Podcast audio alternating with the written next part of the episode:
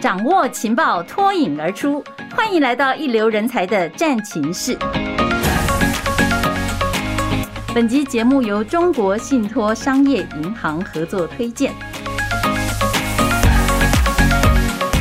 嗨，朋友们，您好，我是彭云芳，欢迎来到一流人才的战情室。今天战情室来聊什么呢？我们来转变方向，来聊中国信托。大家可能会想到，哇，这个名字哦，真是一个台湾老字号的银行，人人都知道。事实上，它也是世界知名的银行。不但它本身呢，随着时代的改变，转型的速度非常的快，而且还帮助整个台湾产业也转转型数位化，表现非常的积极。所以今天我们就要来聊，尝试着多了解中国信托的人才培育策略是如何，包括业界蛮知名的这个 MA 的计划，就是储备干部的计划，还有为什么身为一家金融企业。其实却在招募着大量的科技人才呢。这个背后的人才培育经验还有企图，我们现场来欢迎的是我们的来宾，中国信托商业银行人资总管理处总处长魏尔章。总处长您好。云芳好，各位听众大家好。啊，欢迎您。我们先来聊中国信托。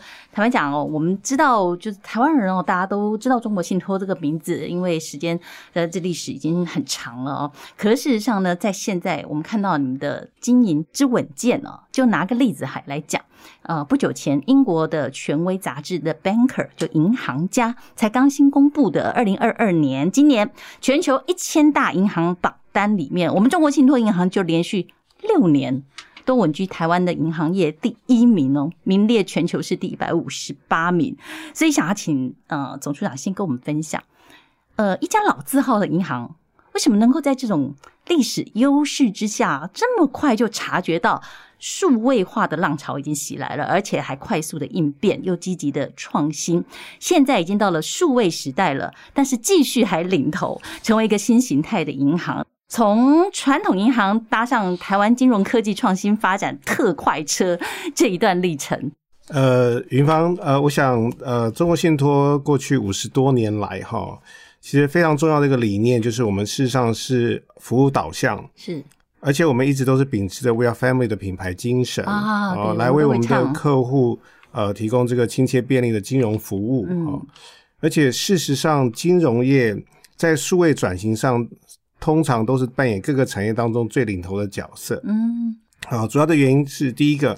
它本身就是个服务业，哈、那服务业要从事数位化的这个转型，相对来说，它的资源是比较多，因为它直接面对客户，啊、是这是第一个。是那第二个的话，就是说金融业它的特性，啊、嗯比如它对于这个资安，嗯哦，对于呃呃各资等等哦这个的需求，太重要了哦，是所以对于呃金融业来说，数位转型是非常非常重要的一件事嗯情哈、那跟同业相比的话，事实上我们有几个比较呃突出的这个特色哈、嗯首先，第一个，我们很早其实就进入到呃数位化的这个前期哈、是举个例子来说，是让我们在两千年的时候，我们就开始使用网络银行。呃，我想中国信托的 ATM 哎在业界也是有名的没哈。错那事实上，它是数位的前期，因为我们那嗯时候是一个叫做自动化通路这样的一个呃业务体系，嗯那提供客户在呃服务上头用不同的角度是哦、去提供服务哈、那另外一个的话就是 CRM，嗯哦、那 CRM 其实跟现在的大数据是异曲同工之妙啊、哦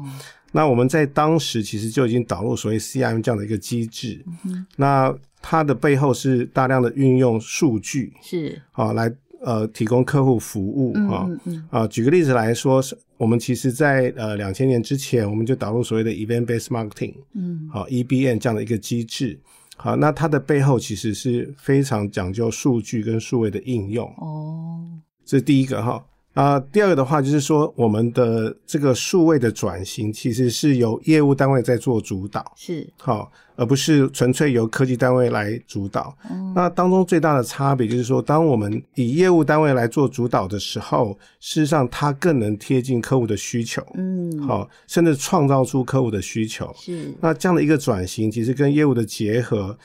呃，更能够充分体现我们所谓的服务导向这样的一个品质嗯哈、那所以呃，在这个部分的话，我们延伸出来就是我们非常重视所谓的场景哦，和应用这两个部分。嗯，所以并不是只是单纯的追求所谓的技术或者是创新而已。哦，啊、对我们来说，其实能够提供更好的服务跟客户体验，才是真正我们所谓的数位转型的目的。哦，所以难怪是业务单位在主导，是的，因为业务单位更亲亲近或更贴近到客户的的需真求哦实的需求，是是是是是，哦是，因为我们的目的还是在服务客户。嗯，那当然是。尤其你们刚才讲到，您刚才提到那个呃大数据的那个部分，嗯以一家老字号银行来讲的话，确实所累积的数据恐怕这个相当惊人的量。是的，嗯，呃，就像我大刚优势对，就像我刚刚一开头在讲的，就是说金融业其实是最适合做数位转型的一个产业哦哈、因为它背后拥有所谓的客户的资料是丰富的。对，哦，比如客户的每一笔交易是啊、他在什么时候做什么样的交易，其实背后都 imply 他客户在这个金融上的需求是什么哈、嗯嗯嗯所以我们可以透过这样的一个资料的分析，能够找出最提供客户产品跟服务最好的一个方式。哦，是哦，难怪。所以您您刚才提到，就是从这种数位化的初期。一开始察觉到整个的趋势，于是就开始做了这样的运作，是然后一股这个数位化的风潮。事实上，现在在金融科技创新发展这个部分，中国信托也一直都在保持保持领先，因为事实上也有领先的必要。在这个是是是 在这样子的一个呃金融圈里面，说实在，应该竞争相当的激烈。对，所以像我刚刚讲，其实两千年的时候就有这样的一个呃 service，其实相对来说是非常早就进入的哈。嗯嗯，哦那我们一直到了两二零一五年的甚的时候，我们是甚至从金控的角度来成立这个专责的单位，哦，哦，把这个数位金融跟大数据的应用变成一个策略性的一个单位。嗯。哦，那为整个金控去开发这个数位转型所需要的各种的平台是、服务等等的呃功能，嗯哼哼哼，了解。那嗯，我们讲到这个数位化，您刚才也提到，这其实是直接跟客户哦非常关心密切的，所以我们要不断的提出很多的创新服务。从那个早年刚开始，哎，有了 ATM，对不对？然后后来是又有了网络银行，然后等等，哎，其实很多客户都应该会逐渐的感受到，有好多、哦、新科技的一些做法，然后来自客户也一定有回馈很多嘛，对不对？您这部分可不可以跟我们聊一下？ OK，呃，像对我们来说啦，我们其实是从三个角度同时切进去，是哦，来让客户有更好的体验。呃，第一个的话就是我们在数位相关的平台嗯，的建制，是其实我们是非常一直追求一个领先的一个地位，嗯好、哼这是第一块，因是，嗯为它是所谓的数位服务的一个基本啊。哦那第二块的话，就是我们持续的会去改进我们所谓作业的流程，哦好，那尤其是在这个呃数位科技的趋势之下，像 Edge 等等这样的一个数位流程的改造的手法，是，在中国信托里头是非常重要的一个部分哈、嗯，因为你要达到这个客户体验的提升，这个自己内部的这个流程的改进是非常重要的一步嗯哈、嗯嗯，那第三个部分的话，就是呃引导客户的这个使用的行为哦，哦，因为这个部分也是很重要的哈嘿，因为毕竟其实客户有真正使用到这呵个呵数位的部分，他才有是体验到它的好处在什么地方。嗯嗯，哦，所以这个部分其实是对我们很很重要的一个部分。所以这三个部分是我们目这一路走下来非常重要的三个呃，在数位转型非常重要的 component。嗯哼哼，其实对很多客户来讲啊，他可能从原本习惯于到柜台与人直接面对面的接触，然后慢慢转型，哎，他可能开始可以用电脑、用网络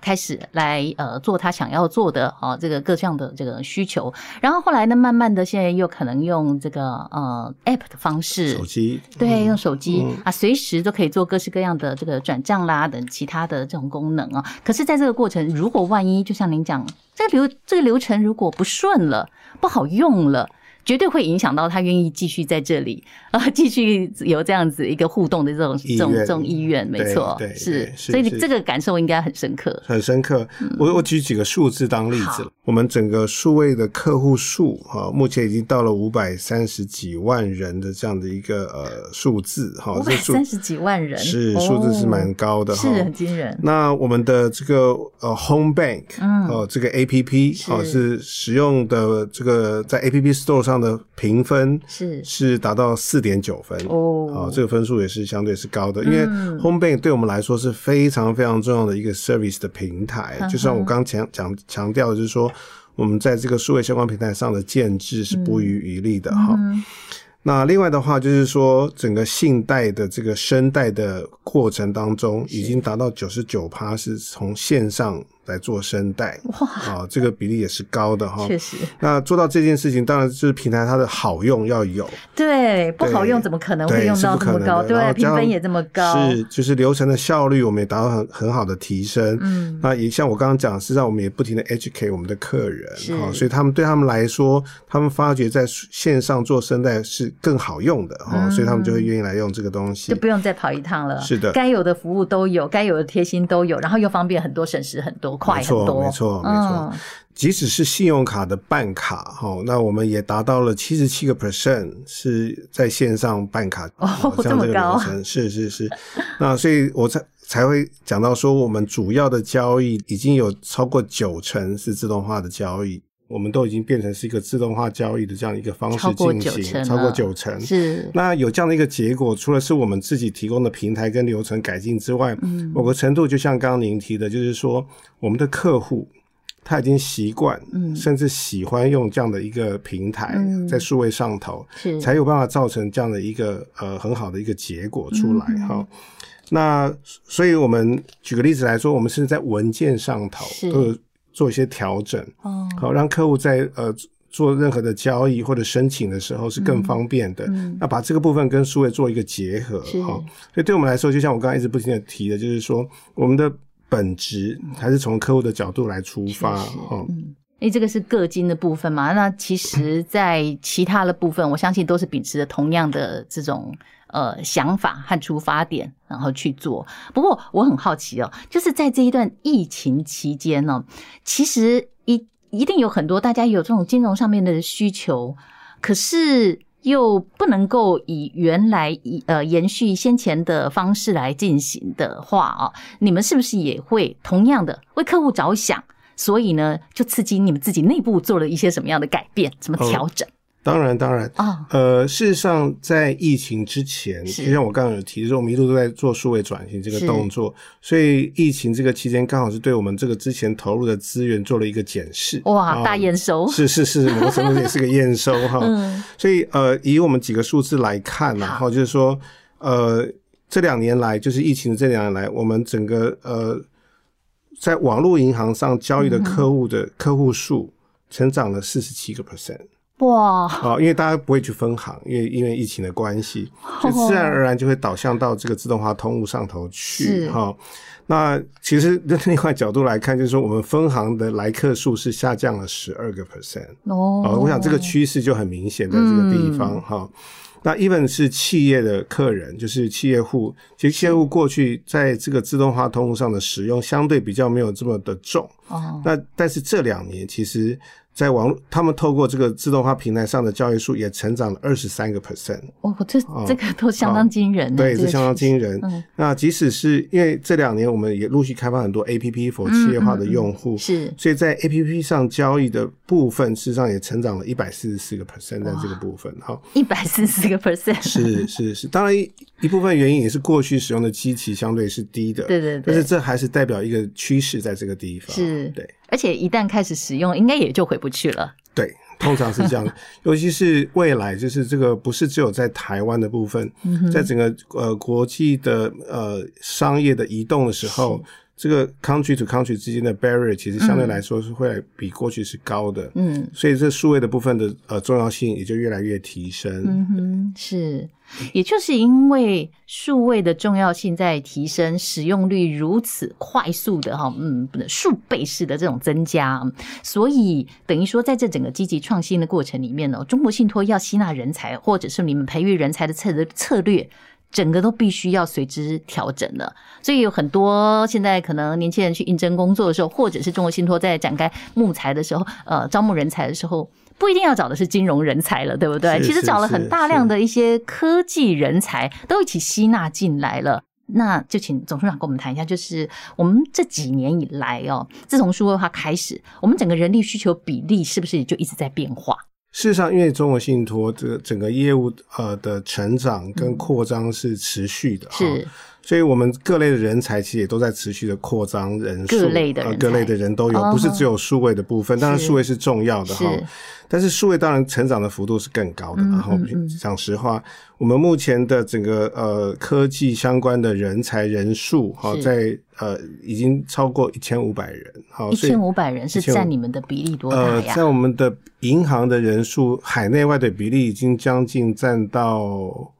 十个 percent 左右，哦呃超将近一成10了对我们海内外的银行人数总共是一万七千个人，哦哦，这包括海外的部分是了哈是。是是那，IT 的部分在台湾大概就有将呃，这科技的人才是大概就是一呃一千五百人左右，嗯哼哦，所以将近占到一成的人数，嗯，啊，这比重是高的哈。其实有可能也会未来又再继续再增加。这个呃比例，会看我们的整个呃，我们内部发展的这个趋是势是哈，是因为毕竟呃，在中国星座里头，这个人才的策略是跟着业务策略走嗯，啊、所以业务策略走到哪里，人才策略就跟就会走到哪里是嗯哈。要随之调整。是，那人才除了量的这个数字之外，事实上我们在值的部分也持续在做调整。哦，怎么样调整？好，那当然，就像我刚刚提的，不管是企划类啦、业务类啦，好等等，人持续在扩张当中。嗯那对于人的值的部分，其实我们也持续用 rescaling 的这样的方式，嗯提升各类人才在数位化上头的 knowledge。嗯哼，嗯哦，不会只是针对科技人才的招募而已，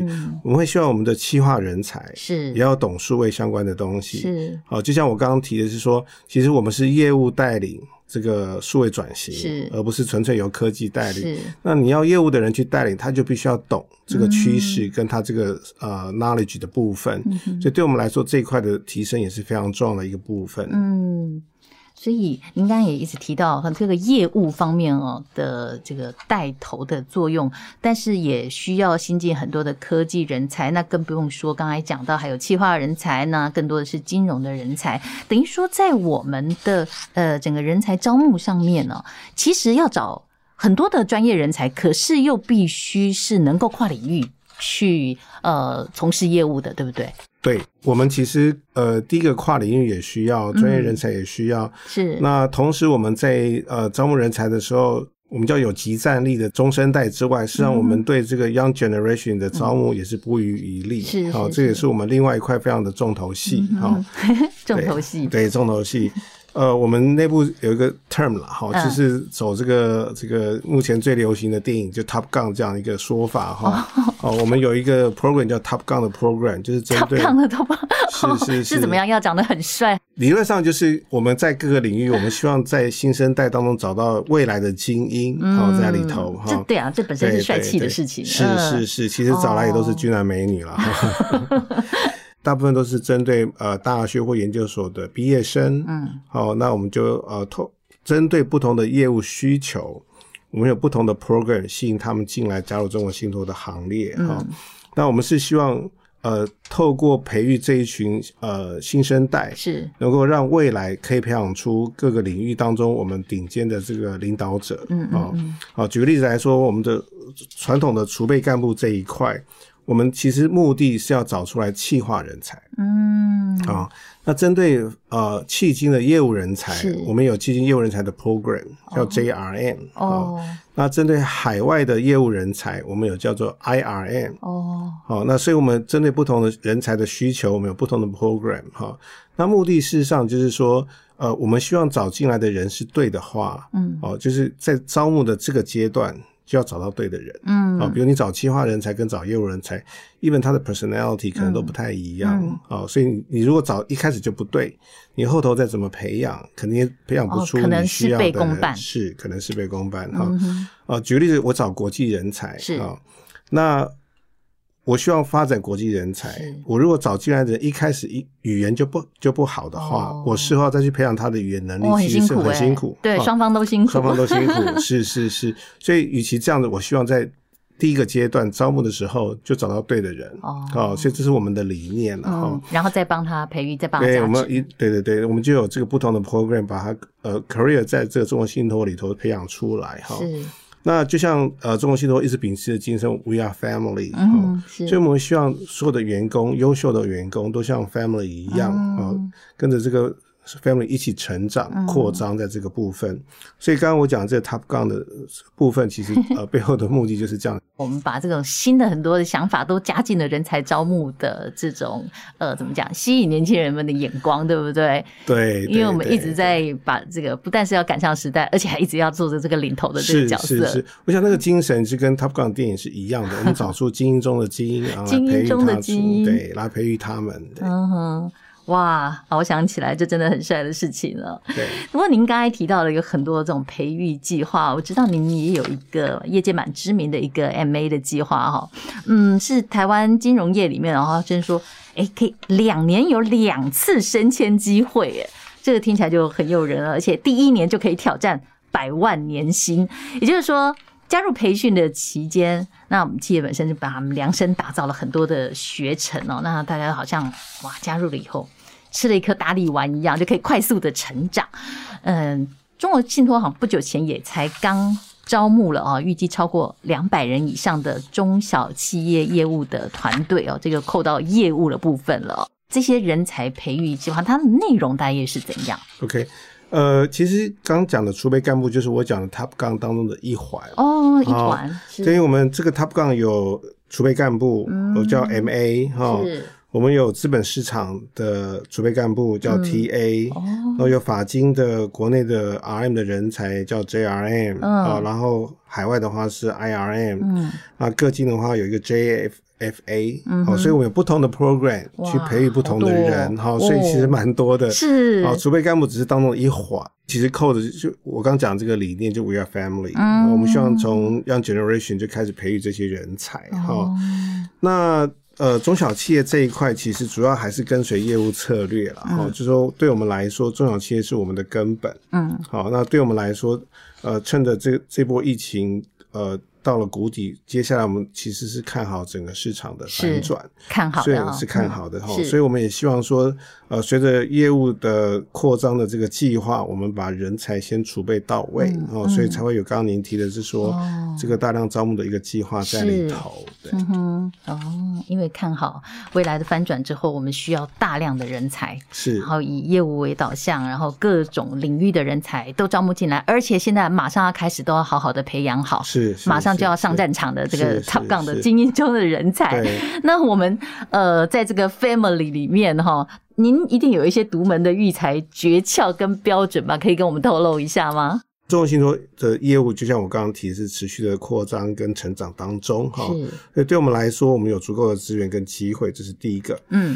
那另外的话，我们有开玩笑说，我们有三多啦，哈。三多啊啊，，三多。哪哈三多第？一个就是在中国信托里头，职涯的舞台是最多哦因为就像我刚刚讲，我们业务的范围是广的，是，台湾、海外都有。那海外我们在十三个国家其实都有我们的 operation 在那边是哈、所以我们的机会是多的哈、嗯哼，那第二的话就是发展的机会多。嗯，哦，那举个例子来说，我们在人才的制度上面，我们有所谓的管理跟专业双轨制。哦，哦，就是说对于某些特殊的专业人才，假设他不愿意当成带人主管，哦，他可以在这专业的 career 上头继续往上走。哦，哦所以持我续们担任专业对，的实际专业的主的部哦分哈、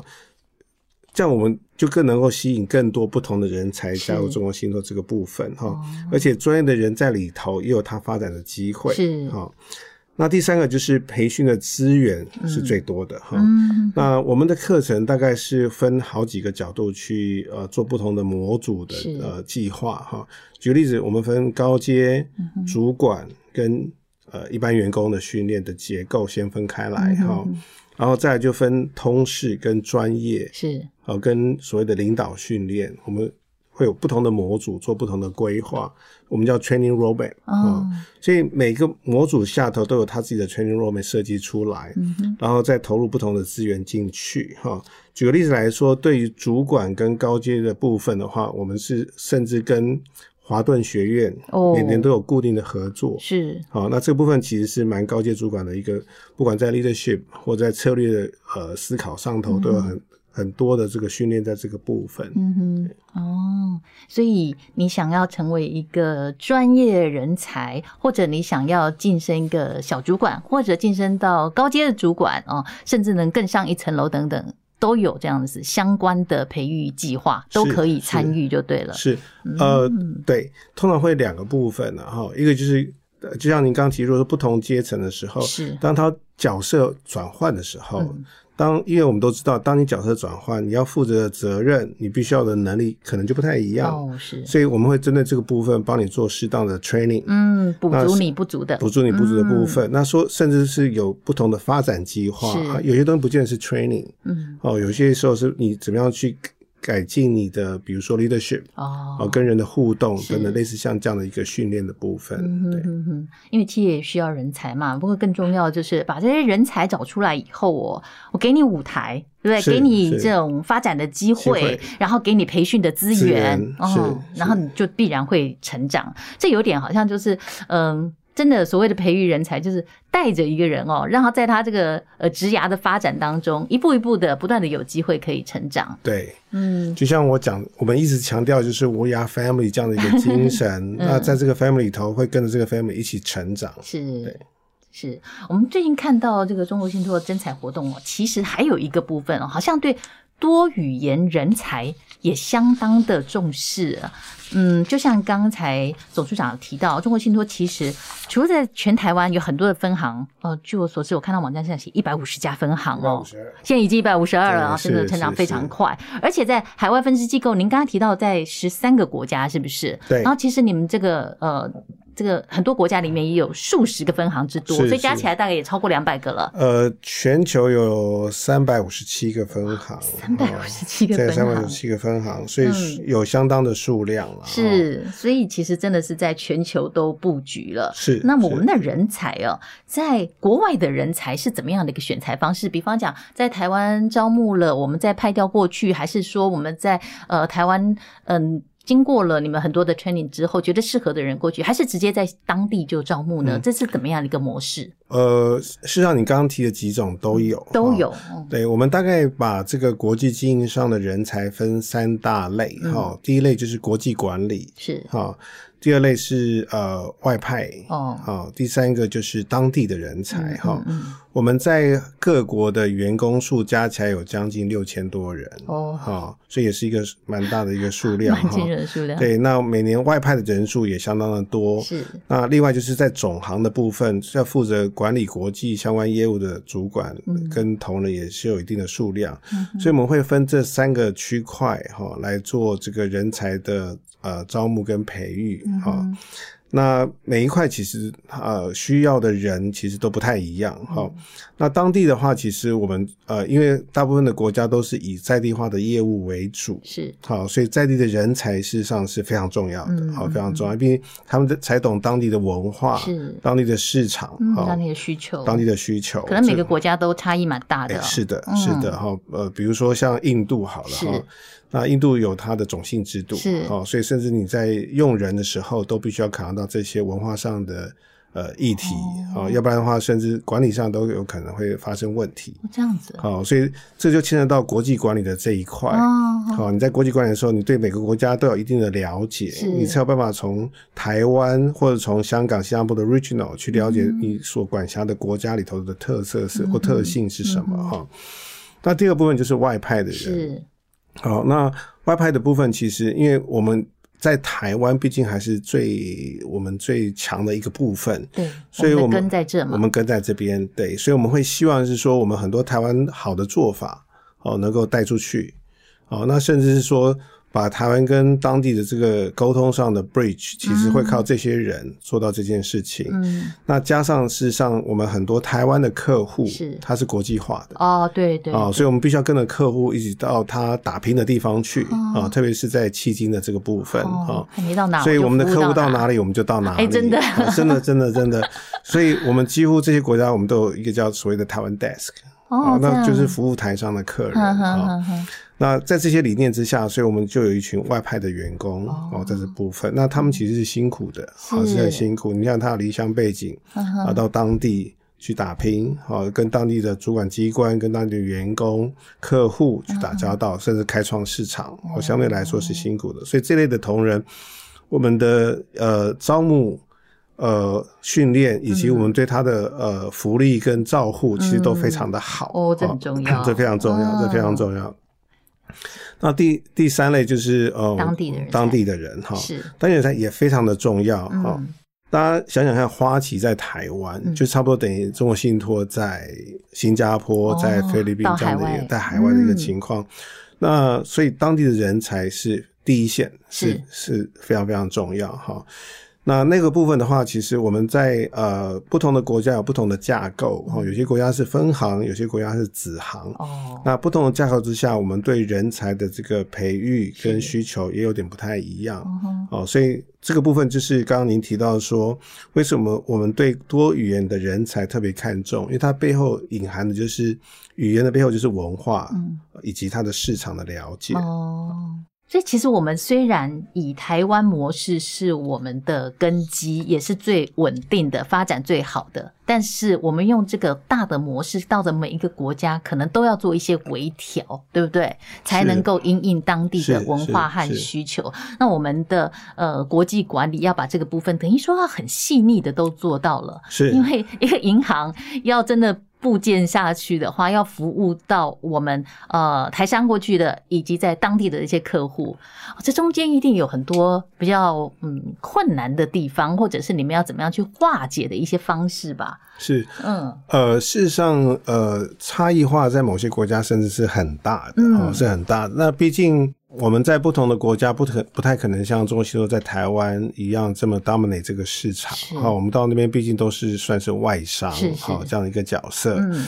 那刚刚你提的这个问题的部分，或者是困难的部分，其实就像我刚刚讲的，首先当然就是文化上，哦嗯好、你必须要做调试。是因为呃，你不管做任何业务，呃，特别是金融业，人是最重要的。嗯所以，怎么样让人愿意融入这个大家庭里头、嗯 e v e n 是在不同的国家里头，哦，都要呃融进来，然后愿意跟我们一起打拼，这就是一个非常重要的事情。嗯所以你就必须要先了解当地的文化是，哦，它的习性是什么等等的哈、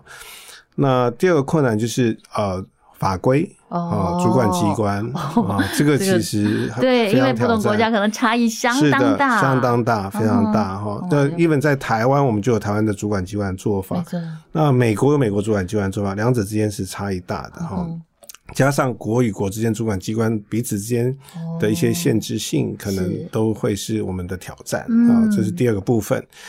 那第三个就是 local 市场的差异性，是好、那举个例子来说，像同样做信贷嗯哦，在菲律宾跟在印尼就差别蛮大的。哦，怎么说？好、那呃，譬如说在呃菲律宾的话，它的信贷的通路上头可能有很多是呃当地特有的这个通路的做法。哦，哦，那到了印尼，可能这个做法是不通的。哦，哦，所以你很多东西是没有办法一体适用。哦吼，哦，随便你必须要了解当地的做法，那把它融到我们本来的做法里头，你才有办法在那个地方成功。哦，所以这个其实差别蛮大。那再举个例子来说，像即使是房贷的产品哦那在菲律宾可能主要的是预售市场为主哦哦那在印尼可能是一个 ready 哦，哦，甚至是二手市场为主的市场，是所以每嗯个哼市场其实都有它不同的特性。是那如果你不了解，哦，比如说你以为像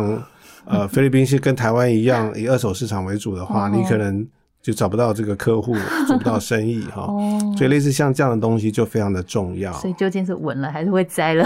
是是等于是说是，可能到一个新的国家去部件的时候，当地的这个金融市场什么样，要先摸熟了。是是是，不非常但重要找到我们自己经营的模式，我们可能还要再领先他们一点点，对嗯更多的、呃方便，是然后创造自己的优势是。是是呃相当不容易的哦，相当不容易所以这个为什么您刚才特别提到这个外派的人才哦，这很辛苦，可是呢，要像家人一样，好好的给他们福利当跟然照当顾。然是是是是，或者说到这个部分哦，就是现在全球的金融市场蛮动荡的哦，尤其过去这两三年哦，疫情的风险之下，对银行来说确实是在逆境当中。不过逆境当中，我们常常也可以看到一些转机啊，就是既要创新变革，但是呢，银行其实首重是要稳健经营，对不对？大家对银行的最看重的就是能够稳稳的，我是现在能够抱在里面才跟人做很多的往来哦。我们中国信托是如何在大方向上面来推动这种永续金融？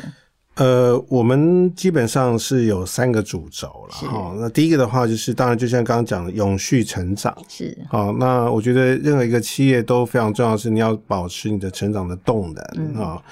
那第二部分就是责任营运，我们的核心价值哈、就是开诚立信，其实 trust 这件事情是重要的哈、啊，嗯对，那第三个的话就是共融社会，哈共融对共融社会。那简单讲就是说，其实我们是这个整个社会当中的一份子。嗯好，那我们非常就像我们的价值观就是以客户为核心。那同样的道理延伸出去，我们是社会的一份子，我们就以科以这个社会的这个进步，也是我们进步非常重要的一个使命。所以这些东西就会是我们的核心理念嗯哈、那整个后续不管是在业务的发展、提供的服务。好，等等的，就会绕着这些核心的这个价值，嗯那确保我们这个永续经营的部分。是。不过刚才听总署长这样讲，我觉得每一部分真的都环环相扣、欸。要永续成长的话，当然就是用一种透明治理哦，才能把这个营运让所有的呃接触到的人都感受到这个 trust 的部分，是对不对？能够是产生是高度的信任嘛。然后为了要共荣哦，所以要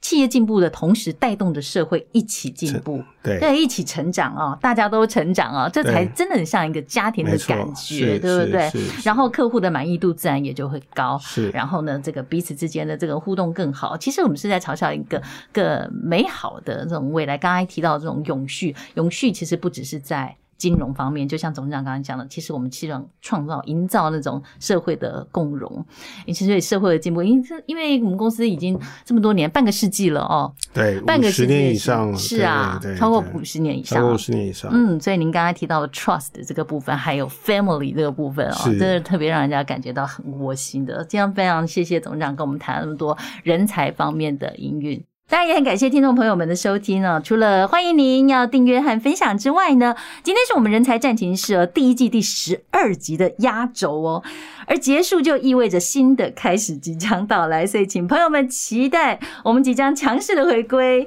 我们的新的第二季，到时候一定要为您准备更精彩、更深入的内容。希望到时候大家再继续收听，到时候我们见喽，拜拜。